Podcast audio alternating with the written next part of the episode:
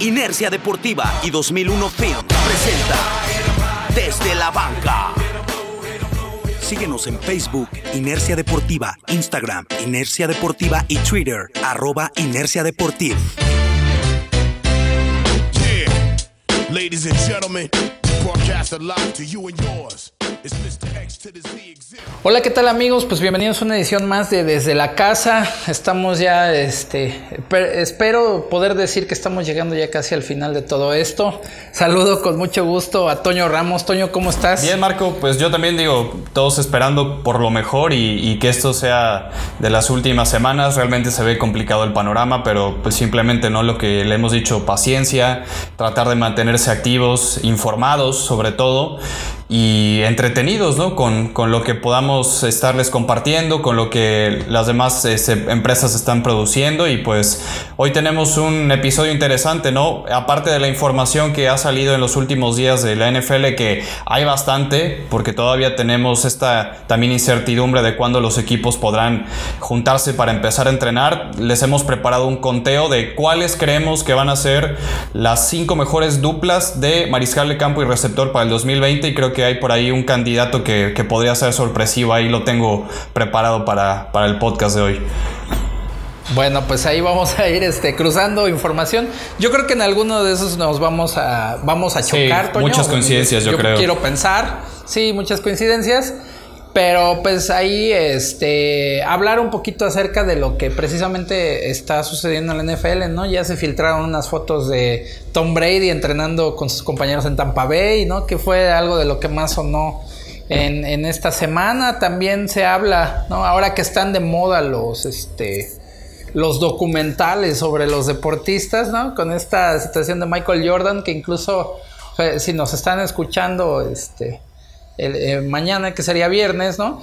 Eh, hoy, van a, hoy jueves van a pasar precisamente el juego número, número 7 de la última final de los Toros de Chicago contra los Utah Jazz, ¿no? Cuando ya es el último partido de Jordan y todo aquel famoso tiro. También se habla de que ESPN va a preparar un documental ahora sobre los Super Bowls de Tom Brady. Alguien que, bueno, pues también tiene todo eh, pues el mérito, ¿no? De que le hicieran un documental. Ahí también ya, no, no sé qué tanto tú este, te parecería bien. Digo, yo creo que primero habría que hacer algún otro documental de, algunos otros corebacks. Eh, no sé, pues eh, sería imposible no pensar en que hicieran uno, por ejemplo, de Montana. Sí, yo recuerdo uno que vi. Hay dos de producciones también de ESPN. Eh, el de Tom Brady es muy bueno, de Brady Six, que sobre todo se enfoca en los mariscales de campo que fueron tomados en ese draft antes que Brady. Eh, the Book of Manning, el libro de los Manning, también es muy bueno porque habla no solo de Peyton, sino de Archie, de Eli y del otro hermano que también tenía una buena carrera colegial. Él era receptor, pero una lesión lo deja fuera. Entonces digo, son los mariscales de campo de la generación que, que marcaron época, pero Así como está el de Alex Smith recientemente que ya platicamos, creo que se van a empezar a hacer muy famosos este tipo de, serie, de docuseries. Y por ahí hablando de The Last Dance con lo de Michael Jordan, pues Horace Grant como que no le gustó mucho algunas cosas que pasaron en, la en, el, en el documental y él ya empieza a creer que Jordan manipuló algunas versiones, que las cosas no pasaron como tal. Digo, cada quien tiene su versión, siempre hay un contrapeso en la versión, pero eh, es la polémica que ahora Horace Grant está generando.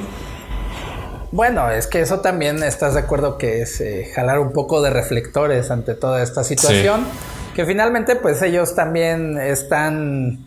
O sea, están siendo parte de ese revivir o de esa nostalgia. Finalmente también lo que tiene la serie es que es muy nostálgica, ¿no? Para, pues para nuestras generaciones que tuvimos la oportunidad de ver los partidos de Michael Jordan, de esos tricampeonatos, del Barcelona 92. Bueno, no sé cuántos años tenías cuando fue Barcelona, no, yo, Antonio, pero... Realmente a mí la época de Jordan no me toca. A mí me toca ver a Jordan en ah, los Wizards, imagínate.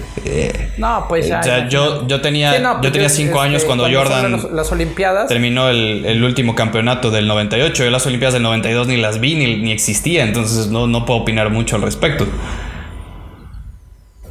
Bueno, yo ahí sí, ya con eso me voy a estar balconeando un poquito acerca de la diferencia de edad. Digo, todavía estaba, estaba yo niño, pero pues sí, este, todo eso el campeonato, ¿no? todavía me acuerdo mucho de los pistones de finales de los 80 de los Lakers, del Magic, de toda esta situación, del famoso Dream Team y de todo lo que, bueno, pues de alguna manera se va tocando en la, en esta, en esta, este docuserie, como lo llamas, de The Last Dance, que si bien a mí, la verdad, en la cuestión de la, de la producción, la manufactura, todo ese material videográfico que tienen, vaya, te hace es pues, excelente. por un lado, muy sencillo el trabajo, porque tienes todo, o sea, realmente tienes acceso a todo, ¿no? Pues podemos ver hasta incluso a Barack Obama platicando u opinando sobre el impacto que tiene Jordan como afroamericano, no solamente en la sociedad en Estados Unidos, sino a un nivel mundial.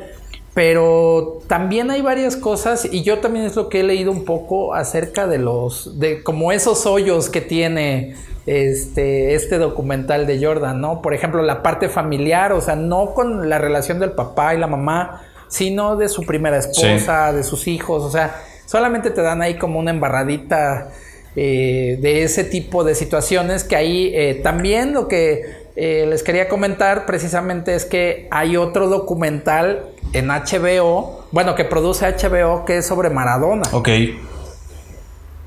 Ese, ese se, se, acaba de producir, bueno, se anunció en 2019 y yo creo que se va a empezar ya a mirar.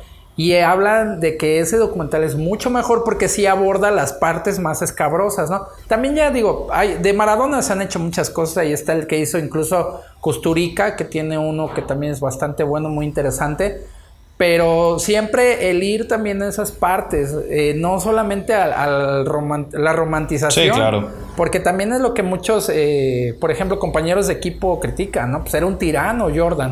Que, Digo, que todo era lo, parte de su personalidad. Lo justifican porque era muy ganador, ¿no? Pero finalmente, o sea, si vamos a cuestiones un poco más... Eh, de, por ejemplo, de trabajo de equipo, pues no era un buen compañero, no era un buen, este compañero de equipo, ¿no? Pues depende de, cómo lo mires, ¿no? Porque si tienes un compañero que te impulsa tanto de una manera muy reacia o agresiva, pero que te impulsa a ser el mejor y al final de cuentas pues, lograste seis títulos, eh, creo que es un buen compañero. El trato y la manera ya podría ser distinto, pero a muchos sí les gustaría eh, tener a alguien que eleve el nivel de todos, como él trató de exigirles al resto, ¿no? Como él lo dice, él sabía que para lograr todos los títulos que quería, los demás tenían que cumplir a la par. Él no, iba a ganar por sí solo, pues no es tenis, ¿no? Entonces, así es parte de ser un compañero y de ser, es un tipo de liderazgo completamente distinto al de otros jugadores.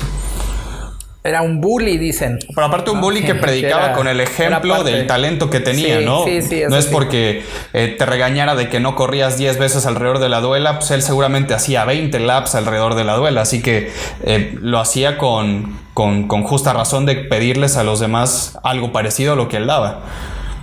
Aunque ahí está la otra parte, ¿no? Un tipo como Dennis Rodman. Sí. Que también dentro de la duela no le podías pedir nada. No, pero. O sea, te hacía, hacía todo, ¿no? La clave, la clave de Rodman y el éxito en Chicago es Phil Jackson para mí. Porque Phil, Jackson supo cómo tratar a alguien tan excéntrico y medio zafado como Rodman, ¿no? O sea, sabía qué permisos darle, qué espacio darle, cómo, cómo manejarlo, porque sabía que si le cumplías en esas cosas, él le iba a romper en la duela. Y así, así sucedió, ¿no? Así es. Y no, no, te, no había como decirle que no. Pues no, que se vaya con Madonna. Si va, va a pues rebotear 30 veces en, los playoffs, que se vaya con Carmen Electra, con quien sea a Las Vegas y que venga a México si quiere. Pero bueno, que jugó en México Dennis Rodman, ¿eh? Sí, vino este, con fuerza regia, ¿no? Si no, no pero estuvo, estuvo ah, por acá. Sí, por supuesto. Ahí vino.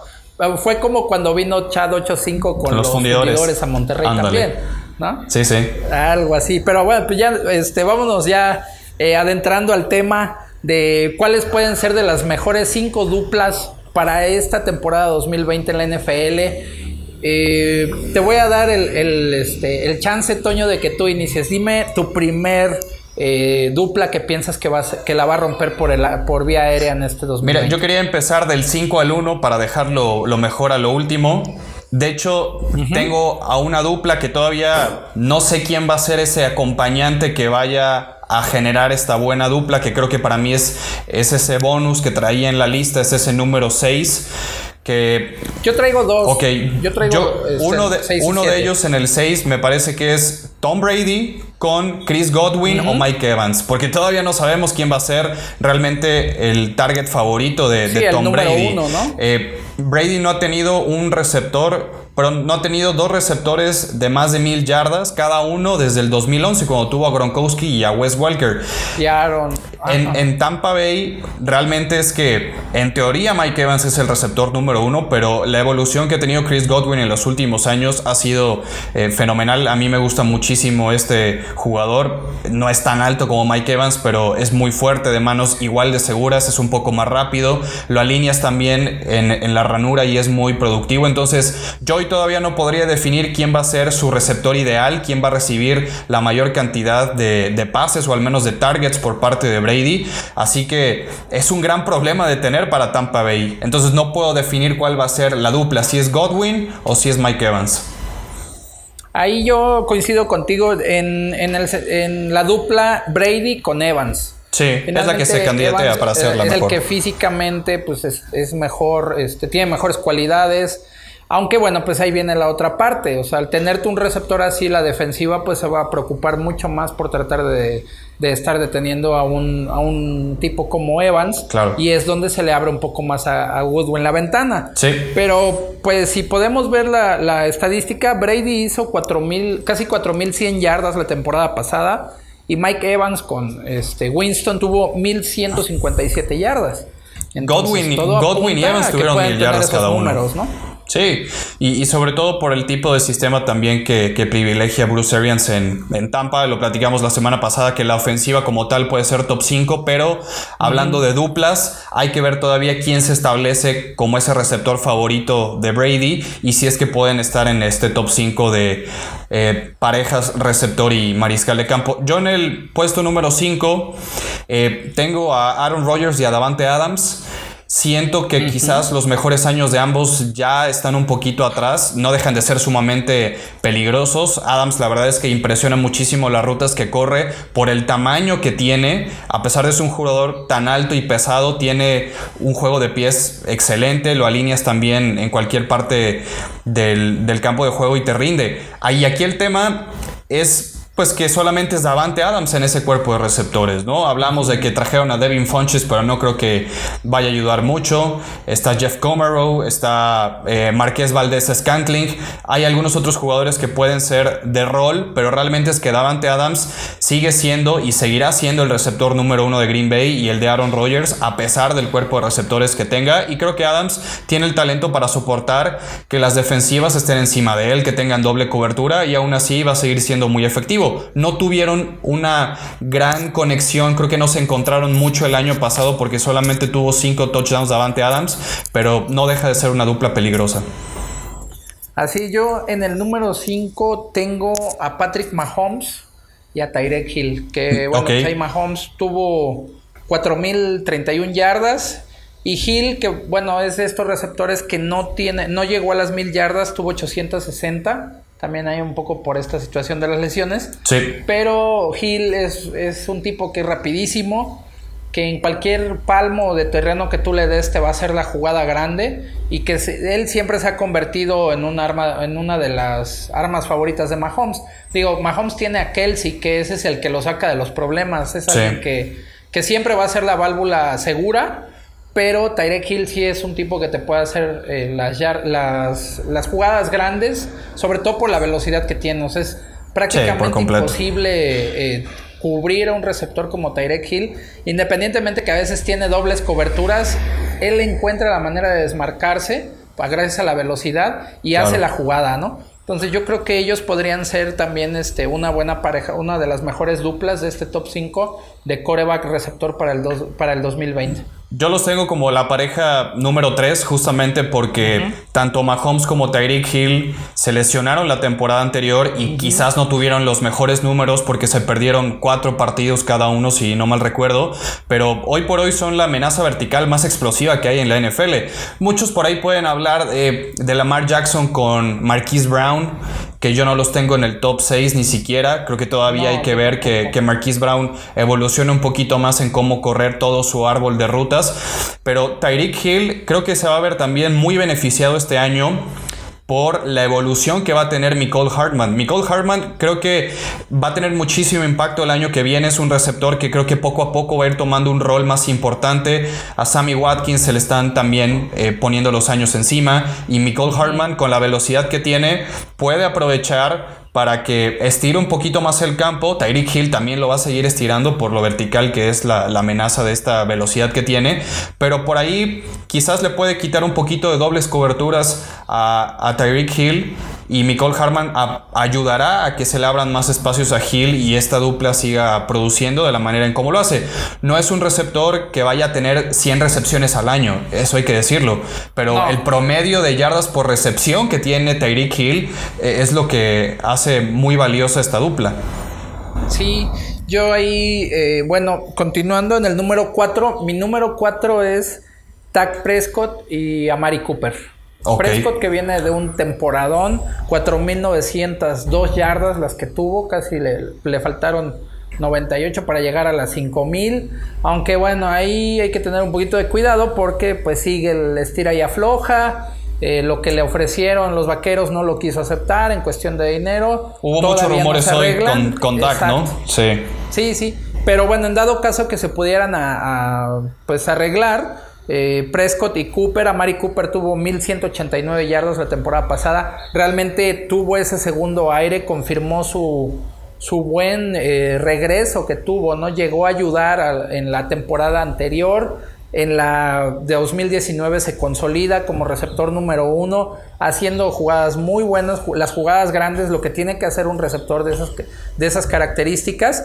Y pues todo parece indicar que si tienes el mismo coordinador ofensivo, si tienes un coach que eh, se enfoca mucho en el trabajo de los corebacks y con esta temporada que tuvo Prescott, o sea, en, números, pues eh, todo puede indicar que puede ser una dupla que realmente tenga este tipo, o sea, que pueda estar dentro de este top 5 de receptor coreback, ¿no? Fíjate que yo no tengo a Dallas dentro de las duplas de mariscal de campo receptor con, con Prescott o, a Mari Cooper. Como platicamos la semana pasada, tengo a Dallas como dentro de las cinco mejores ofensivas completas, pero no necesariamente tengan de las mejores cinco parejas de mariscal de campo receptor, porque hay tantas opciones que va a tener Prescott que no sé si realmente le vaya a dar para que o Cooper o el mismo CD Lamb o Michael Gallup o Ezekiel Elliott va a tener que alimentar a varias personas en ese equipo tan talentoso que tiene Dallas. No sé si le vaya a dar para que Cooper rebase las 1200 yardas y 8 pases de anotación la temporada 2020 para considerarlos dentro de las mejores dos duplas, pero de que va a ser de las mejores ofensivas porque hay tanta variedad y tanta versatilidad y, tantas herramientas con las cuales repartir el juego que no creo que vayamos a ver a un jugador que quizás que Elliott pueda tener mejor temporada que la que tuvo el año pasado. Eh, a Mari Cooper puede repetir los números, pero te digo, no sé si les vaya a dar como dupla para estar dentro del top 5. Ahí, bueno, el año pasado precisamente a Mari Cooper no recuerdo bien, pero creo que tuvo igual 8 o 9 touchdowns nada más. Pero fue más bien en el impacto de jugadas largas, de terceras oportunidades, etcétera, ¿no? Lo que te aportaba. De ahí, bueno, vendría el número 3. ¿Quiénes son tu número 3, este, Toño? Bueno, en el número 4. en el 4. En el 4 yo tengo a Matt Ryan y Julio Jones. Eh, una de las duplas para mí más confiables que hay hoy por hoy en la NFL. Tienen años de conocerse de memoria. Ryan es un mariscal de campo que ya anticipa demasiado tanto sus pases porque ya sabe qué movimientos va a hacer Julio Jones y pone la pelota donde va a estar Julio. Entonces, eh, Jones lleva seis temporadas consecutivas con por lo menos 1300 yardas en cada una de ellas. Es una locura realmente lo que produce Julio Jones. Este año, Atlanta también por primera vez en la historia probablemente de la liga, veremos a 11 titulares en ofensiva que hayan sido selecciones de primera ronda. Eso puede ser también una ventaja muy muy grande para el equipo de, Dan Quinn. Eh, Julio Jones el año pasado se quedó a nada de 100 recepciones, tuvo casi 1400 yardas, no tuvo tantas anotaciones, pero también eh, la cantidad de primeros y 10 que te da este jugador, tuvo 77 primeros y 10, la dupla de Matt Ryan y Julio Jones, atrapó el 60 83% de los pases que Ryan le, le, envió.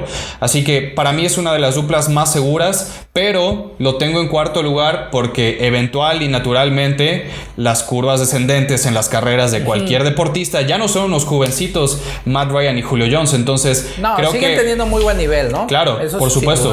Son, como te digo, de, de las mejores duplas y más seguras que hay, pero no sé si para 2020 vayan a tener tanta productividad como lo han tenido en los últimos seis años, que te digo, naturalmente las cosas pues poco a poco van, van cayendo de, de nivel, pero Julio y Matt Ryan van a seguir ahí en, en este 2020, sin duda. Fíjate que yo a ellos, precisamente a Matt Ryan y a Julio Jones, yo los tengo en segundo lugar. Y los tengo precisamente, eh, por un lado, por Ryan tuvo casi 4.500 yardas. Sí. Y lo que decías, ¿no? Julio Jones casi 1.400 yardas. O sea, son números para jugadores también ya de la veteranía y todo esto de lo que tú hablas de la curva. Siguen teniendo esa constancia finalmente, claro, ¿no? O sea, por si, supuesto. si ustedes eh, pueden ver o analizar las estadísticas de ambos en los últimos 4 o 5 años vamos a ver números muy similares, o sea, no hay mucha diferencia entre un año y otro. Yo creo que también aquí con ella, con esta dupla precisamente, eh, tendrá que ver mucho o qué tanto puedan estar sanos durante todo el año para poder alcanzar ser una, una dupla de este tipo de impacto. Sí, también hay que ver pues la respuesta que vaya a tener el ataque terrestre. Es un equipo que también el año pasado que terminó con récord perdedor. Atlanta lleva dos años con récord perdedor, no hay que olvidarnos de eso. Muchas de esas yardas como las que en algún tiempo Philip Rivers lanzaba con San Diego, eran en tiempo basura. Y Philip Rivers sí. se quedaba como dentro de los mejores cinco mariscales de campo de una temporada en números, pero significó muy poco impacto en victorias para su equipo porque tenían 21 puntos abajo en el marcador y se veían con la obligación de lanzar y de lanzar y de tener 45 intentos de pase por juego porque ya no tenían de otra. No significa que seas ni malo ni bueno, pero hay que contemplar ese famoso tiempo basura y esas yardas que si van a la estadística y te cuentan igual, pero el contexto es, es otro, ¿no? Sí, sí, o sea, no fue para para sacar el partido, ¿no? Le pasó, eh, le pasó a Atlanta un poco el año pasado, pero al final de cuentas, si nos vamos a términos de, de números y de producción, Matt Ryan y, y Julio Jones eh, van a estar ahí. Yo en el puesto número 3 tenía justamente a Pat Mahomes y a Tyreek Hill, que ya platicamos de ellos, y en el lugar número 2 tengo a Drew Brees y Michael Thomas. Es la verdad fabuloso lo que siguen haciendo estos dos. Michael Thomas viene de ser nombrado jugador ofensivo del año en el 2019. Ha producido 5.000 yardas y 32 anotaciones desde que llegó a la liga en el 2016. Eh, no ha tenido una temporada que baje de 1.000 yardas. Y la pasada casi llega a 2000. Entonces, esa sí, es la producción y el talento. De, de Exacto. Thomas, ¿no? Ese es el talento que tiene Michael Thomas, pero con la sabiduría, con el timing, con la precisión de Drew Brees, también eleva bastante su nivel. Pero Michael Thomas por sí solo es de los mejores receptores de la liga. Bueno, yo ahí te digo quién tengo en número 3. Para mí los número 3 de, esta, de, de estas posibles duplas es Kyler Murray, que viene de una muy buena temporada, 3.722 yardas, digo, considerando que pues, es un coreback novato, que es alguien que apenas está acoplando a la liga. Sí. Y de Andre Hopkins, que llega precisamente a Arizona con 1.165 yardas, también un receptor muy constante, un tipo que ha tenido que jugar con corebacks que de veras no, hasta que llegó de Sean Watson, hasta que llegó de podemos Sean, decir sí. que tuvo un coreback eh, de un nivel bastante bueno, de ahí realmente le tiraba a todo mundo, ¿no? Incluso a, en una de esas si hubieran lastimado uno de los corebacks de los de los Tejanos hasta tú y yo le pudimos haber tirado un pase ahí de, hasta Andre Hopkins si, y sacar si no me agua recuerdo, de las piedras, ¿no? Si no me recuerdo, hasta Jake Delhomme en sus últimas temporadas como profesional, no sé si llegó a jugar con, no sé si fue Andre Johnson o ya fue la, la primera temporada de DeAndre Hopkins, la verdad no recuerdo si Jake Delhomme coincidió con DeAndre Hopkins, pero le tocó mucho tiempo, algunas temporadas TJ Yates. Que sí. bueno, TJ Yates fue titular de Houston en algunos partidos de playoff. Recuerdo uno contra Cincinnati lamentable. AJ McCarron por ahí también llegó a jugar con, con DeAndre Hopkins, pero sí. Osweiler, ¿no? También Osweiler, claro. Fue, fue de, los, de los que más tiempo también estuvo, pero fue pues bastante reconfortante volver a encontrarse con Deshaun Watson, que ahora ya no estará con él. Y curiosamente. No. Mira, la eh, última me, temporada, me ganaste... perdón, sí. de, este, de Jake Delhomme fue con los Tejanos 11. Yo creo que no le. No, entonces no le tocó, no, ni de- cerca. De Andre Johnson, No. ¿no? El que estuvo ahí, yo creo con ellos. Sí, fue Andre Johnson. Sí, ahí nada. Sí, sí. Esa fue el último, la última campaña como profesional de este de Jake Jake Delhomme, este 2011. Y te digo, me ganaste la dupla porque yo tengo a Kyler Murray y a DeAndre Hopkins como la mejor dupla este año. Sinceramente es que, no, digo, desde que se hizo el trade con Houston, el emparejar el talento que tiene DeAndre Hopkins con la precisión de Kyler Murray, eh, como tú dijiste, viene de un año de novato bastante interesante. Yo era de los que dudaba realmente de Kyler Murray por el tamaño y la poca durabilidad que quizás pudiera tener. Aquí lo importante es que la línea ofensiva de Arizona cumpla.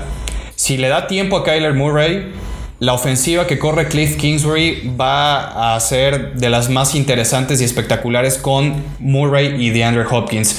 Arizona permitió 50 capturas Sí. a Kyler Murray el año pasado. Eso es, es es el imperdonable. tema Entonces, si no tienes tiempo, si no tienes tiempo, eh, no va a funcionar esta, este esfuerzo que estás haciendo por traer a un jugadorazo como DeAndre Hopkins, que para mí entre él y Michael Thomas son los dos mejores receptores que hay hoy por Sí, hoy en la NFL. contigo.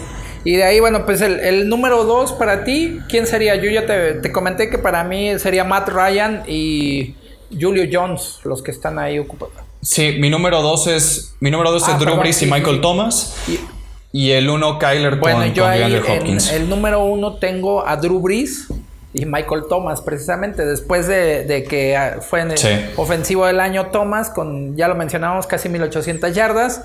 Y bueno, Drew, Drew Brees, que tiene una baja, tuvo, aún así, casi le pega las 3000 yardas, tuvo 2979. Y no hay que perder de vista que, bueno, se perdió varios juegos, se perdió 5 o 6 semanas por la lesión que tiene en el pulgar. Que Seis. si no, pues estaríamos Sí. hablando. También es un, un coreback muy constante que se la vive entre las 4.500 yardas y las 5.000 casi por temporada. Pero ojo aquí, o sea, en el, en el Y- caso de Drew Brees, pues es un tipo que también ya es eh, pues mayor para ser coreback, ¿no? Ya tiene 40 años y como lo hemos platicado ya en algunas eh, ocasiones, sin duda será ya de las últimas llamadas que él tenga de poder llegar a un Super Bowl con Sean Payton.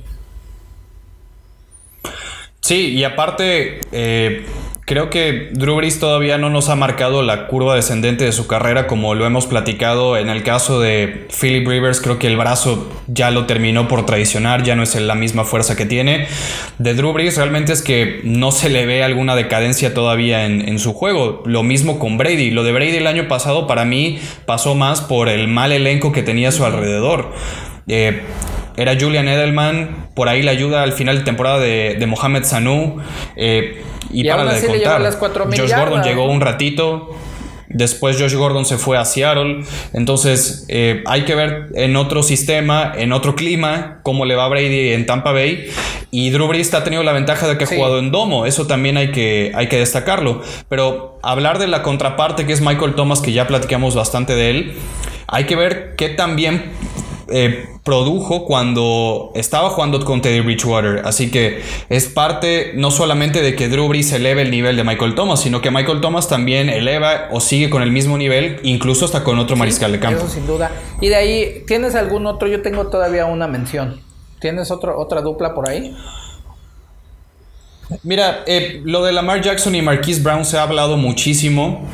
Son eh, dos jugadores que son contemporáneos, que llegaron prácticamente al mismo tiempo en drafts, solamente un año de, de distancia. De Marquise Brown, que tuvo un par de lesiones, muchos creen que puede ser el siguiente Tyreek Hill por la velocidad que tiene. En los primeros partidos de la temporada regular, yo me acuerdo el primer juego de los primeros partidos de Baltimore que fue contra Miami, la terminó rompiendo Marquise Brown. Digo, por algo le dicen Hollywood Brown porque es como ver una película, es espectacular cómo juega, pero esa durabilidad creo que también no le puede ayudar mucho. Tiene que ganar peso, tiene que mejorar su árbol de rutas. Y Lamar Jackson, aunque a muchos les impresione lo que voy a decir, pero Lamar Jackson fue el mariscal de campo más productivo dentro de la bolsa de protección, fue de los que más efectividad de pases completos tuvo. Para los que dicen que Lamar solo corre y que solamente entrega balones a su corredor o que tiene pases slants y muy cortos, dentro de la bolsa de protección, Lamar Jackson fue de los mejores el año pasado y creo que Marquise Brown tiene que aparecer también ya en su segunda temporada como esa eh, amenaza realmente peligrosa para complementar al gran ataque que tiene bueno, Baltimore. Yo hablaría de, a lo mejor me vas a decir que estoy loco, pero para mí eh, una mención especial de una dupla podría ser Philip Rivers y T.Y. Hilton en, en los Potros de Indianápolis. Es, es, una, es una apuesta Pues fuerte. ¿eh? Rivers tuvo 4600 Es una apuesta arriesgada. la temporada pasada, o sea, digo, vamos a lo mismo Sí, de te digo, basura, ¿cuántas de ellas fueron en un buen basura, tiempo, no? Pero Sí, sí. pues yo creo que todavía si a Rivers le queda algo, lo tiene que demostrar en, en Indianápolis y explotando al máximo un receptor bastante bueno como lo es T.Y. Hilton, que también bueno, este. Andrew Locke lo supo explotar bastante bien. Y pues a pesar de todo, con Jacoby Brissett también pudo, pudo ser ese receptor número uno que conocemos. Aunque también ahí el tema de, de- de Hilton a veces puede ser precisamente las lesiones, ¿no? Que es, que es un poco propenso a eso, dependerá de, de qué tan sano. Porque bueno, precisamente la temporada pasada llegó, no llegó ni a las 600 yardas debido a, a esta cuestión de, de las lesiones. Pero si T.Y. Hilton está sano y con la poca pólvora que le quede a Philip Rivers en el brazo, podrían hacer algo interesante, ¿no?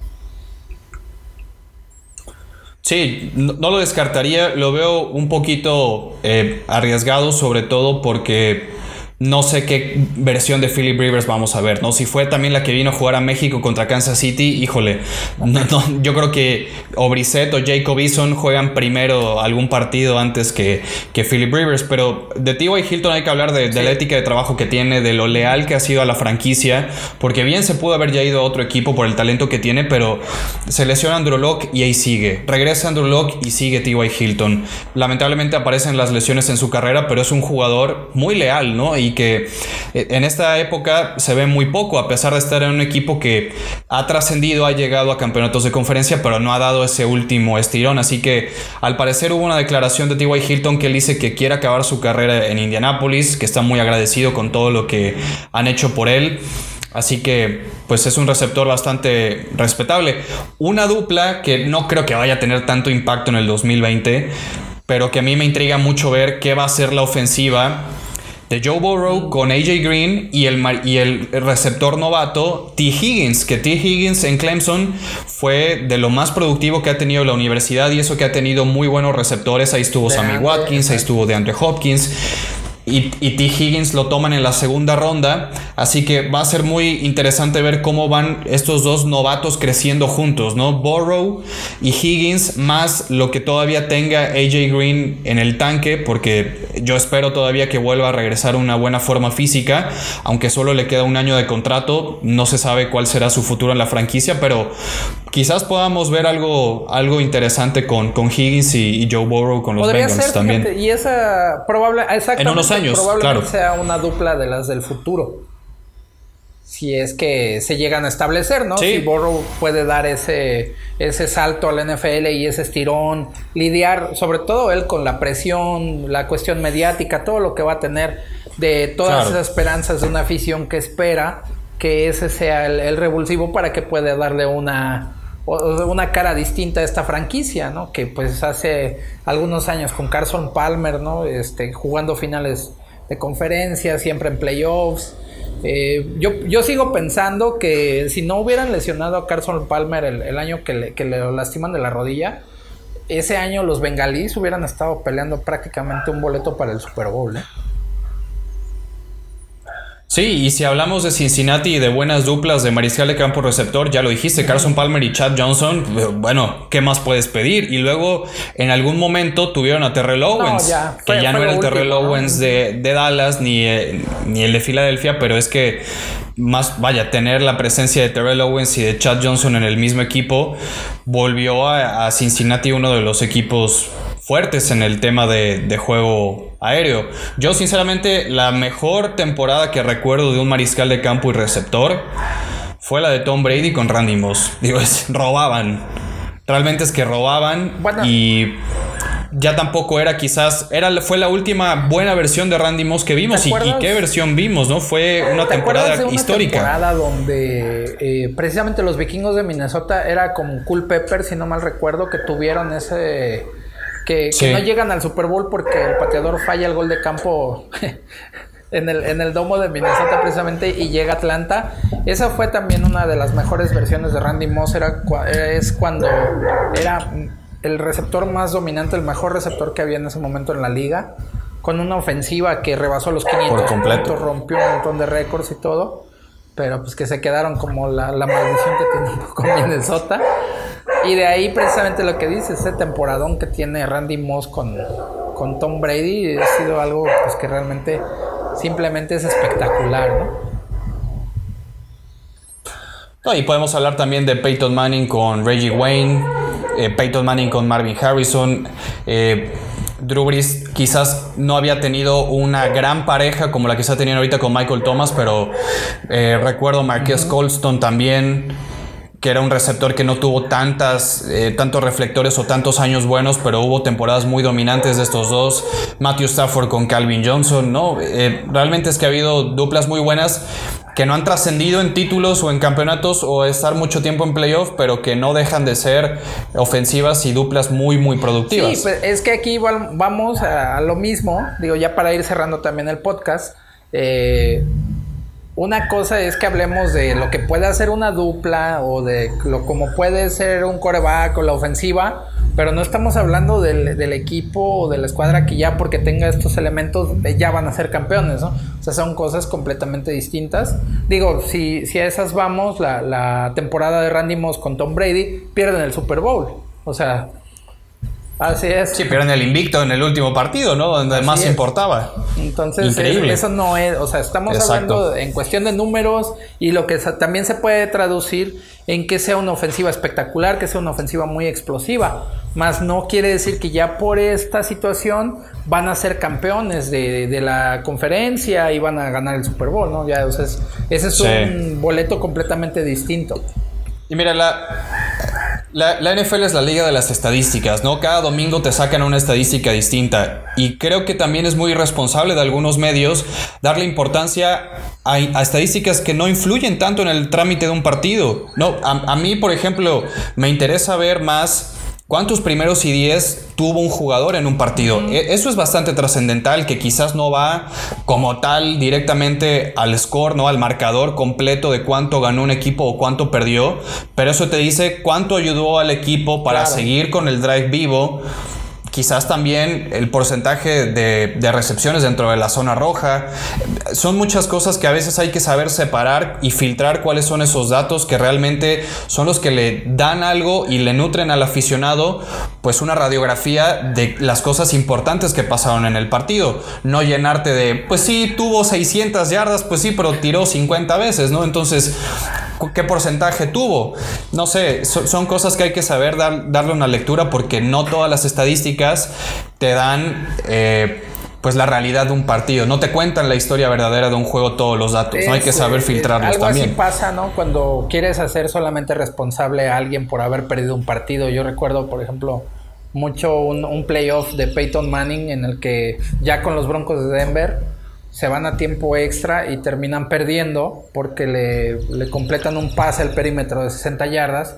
Y decían, no, es que otra vez. Ajá, Contra Baltimore fue, ¿no? Y así, no, es que otra vez. eh, Cuando pierden el juego de conferencia, sí, la sí. maldición, digo, él no estaba haciendo esa cobertura, ¿no? Claro. O, o, o a la- o no es Claro. la defensa que le meten to- 500 yardas de- eh, combinadas en cuatro cuartos, ¿no? O sea, te arrastraron cinco veces por el campo. De nada sirve que tú metas 50 puntos y te metieron 55, ¿no? O sea, Mira, tocaste, tocaste un tema que a mí la verdad me, gusta mucho platicarlo. Igual lo dejamos para otro episodio, pero a mí me gustaría platicar ahorita que ya lo estamos hablando. Es esa estadística de ganados y perdidos. O sea, la estadística de ganar y perder no se la tienen que dar al coreback. Entiendo perfectamente que es la posición más importante, que es el jugador que toca siempre el balón en todos los snaps ofensivos y que una buena decisión de él puede eh, dar un resultado favorable o, o- o- o perjudicar a tu equipo. En el béisbol pasa lo mismo, ¿no? Los abridores, ellos son los que tienen el récord de ganados y perdidos, pero en un juego perfecto los pitchers también cuentan con los jardineros de atrás que le ayudan a sacar los outs. En el fútbol americano la defensiva o cualquier otro compañero le ayuda al coreback para ganar el partido. Sí, para mí la estadística de ganado y perdido que se la ponen a los mariscales de campo me parece de lo peor, porque esto, digo, esto no es ping pong, esto no es tenis, no estás jugando tú solo realmente. Entiendo el peso específico de la posición y cómo ellos monitorean esas estadísticas, pero entonces ¿por qué no le dan a un linebacker el ganado y perdido de un partido? ¿no? sé, o sea, son cosas que si lo quemaron a él, ¿no? Ah. O dáselo al catcher, dáselo al catcher también. Digo, son cosas que a mí en lo personal no me gustan porque, pues caray, esto es un juego en deporte y esa estadística como tal de ganados y perdidos no, no pues la deberían tener los corebacks en mi, en mi entender. O sea, pierde, pierde todo el equipo, gana todo el equipo finalmente. No, yo me acuerdo, el coreback rating está muy bien, todas estas cosas que han sacado, pero ganados y perdidos. Yo recuerdo mucho un partido de. No, no, no, no me no, y hablando por ahí. Sobre esta situación del, del, ganado y perdido y también de las estadísticas. Eh, en un, juego de los vaqueros en contra de los Broncos de Denver. Denver era con Peyton Manning y los vaqueros estaban con Tony Romo. Tony Romo era el coreback de, de vaqueros y eh, Peyton Manning de los, este, de los Broncos. Creo que fue de la temporada que llegan al Super Bowl, una antes de los Broncos. Eh, fue un juego de puntos combinados, creo que fueron más de 90, o se quedaron como en 90 y algo. Creo que Manning tiene una anotación por tierra, ¿no? un bootleg por ahí eh, en el estadio de los Cowboys. Y al final mucha gente decía, es que el, juego lo pierde Tony Romo y que siempre Tony, o sea, dices, ¿cómo? Si la ofensiva Con metió 48 puntos, que a 43. a la defensa le metieron 50, o sea, sí tuvo una intercepción Tony Romo, lo que tú quieras, pero cuando empiezas a ver las estadísticas, cuando ves los primeros y 10 que permite la defensiva, cuando ves que a tu defensiva le meten 50 puntos y cuando te das cuenta que, o sea, lo traduces a eso, ¿no? Te arrastraron por todo el campo cinco veces y de todos modos tu ofensiva metió 48 puntos, o sea, estuvo a punto de ganar el partido. No puedes decir que ese juego lo perdió el coreback, ¿no? O sea, volvemos a lo mismo. O sea, tienes que hacer una revisión de todas las hay muchísimos, muchísimos factores que no, todos están en las manos del coreback para ganar o perder un partido.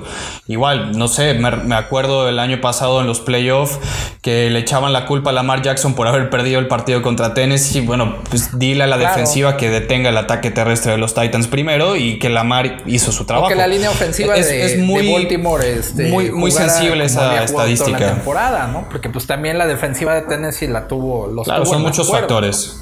Pero bueno, pues ya seguramente tendremos que hacer un podcast sobre esa situación. Eh, te agradezco mucho, Toño. Espero estés muy bien. ¿Cuáles son tus redes sociales?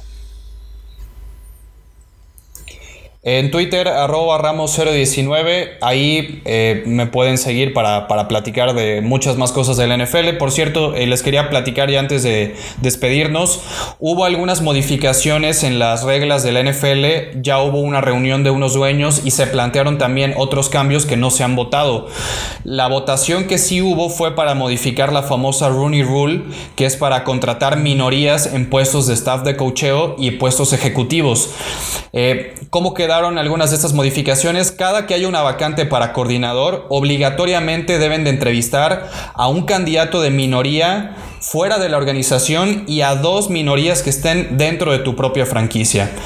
Otro punto es que los equipos ya no pueden bloquear ni a sus asistentes, ni a sus coordinadores, ni a sus coaches posicionales para entrevistarse con otros equipos y tomar vacantes más importantes. Antes pasaba mucho que algún head coach decía, no te entrevistas con nadie y te quedas conmigo. Ya no pueden bloquear a ninguna persona de su staff. Y algo que a mí me pareció de risa, que si quiere la NFL eh, acortar esta brecha y esta, no quiero llamarlo racismo que ha habido en la NFL, de no contratar a minorías, ya sea afroamericanos, ya sea latinos, ya sea asiáticos, ya sea mujeres, se les ocurrió la idea, que ya está aprobada, ¿eh? que los equipos que contraten coaches o general managers minorías van a ser premiados con una mejor posición en el draft. O sea, ya aquí ni siquiera estás contratando por talento realmente que tiene alguien. Ya parece que pues cualquier equipo va a querer contratar a una minoría solo para que le den un mejor pick en la tercera ronda. Eso me parece incluso fomentar un poco el racismo. ¿eh? es una decisión absurda esa, sin duda. Sí, pero bueno, ya tendremos que platicarlo en, otro podcast ya de, manera un poco más eh, detenida, ¿no? por ahora, bueno, pues te agradezco, agradezco mucho. pues sí, así van las cosas en la liga. Estar aquí platicando. Te mando un fuerte abrazo, un saludo y también saludamos a toda la gente que nos, que nos sigue a través de Spotify, de Google Podcast. Recuerden que también nos pueden seguir en redes sociales en Facebook, Twitter, Instagram, Inercia Deportiva. Y también saludamos a la gente que se conecta con nosotros en Puerto Rico a través de Musitón y en algunas partes en Estados Unidos. Y por esta ocasión es todo. Nos vemos y nos escuchamos para la que sigue. Síguenos en Facebook, Inercia Deportiva, Instagram, Inercia Deportiva y Twitter, arroba Inercia Deportiva. Ladies and gentlemen, broadcast live to you and yours. It's Mr. X to the Z exhibit. Inercia Deportiva y 2001 Films presentó Desde la Banca.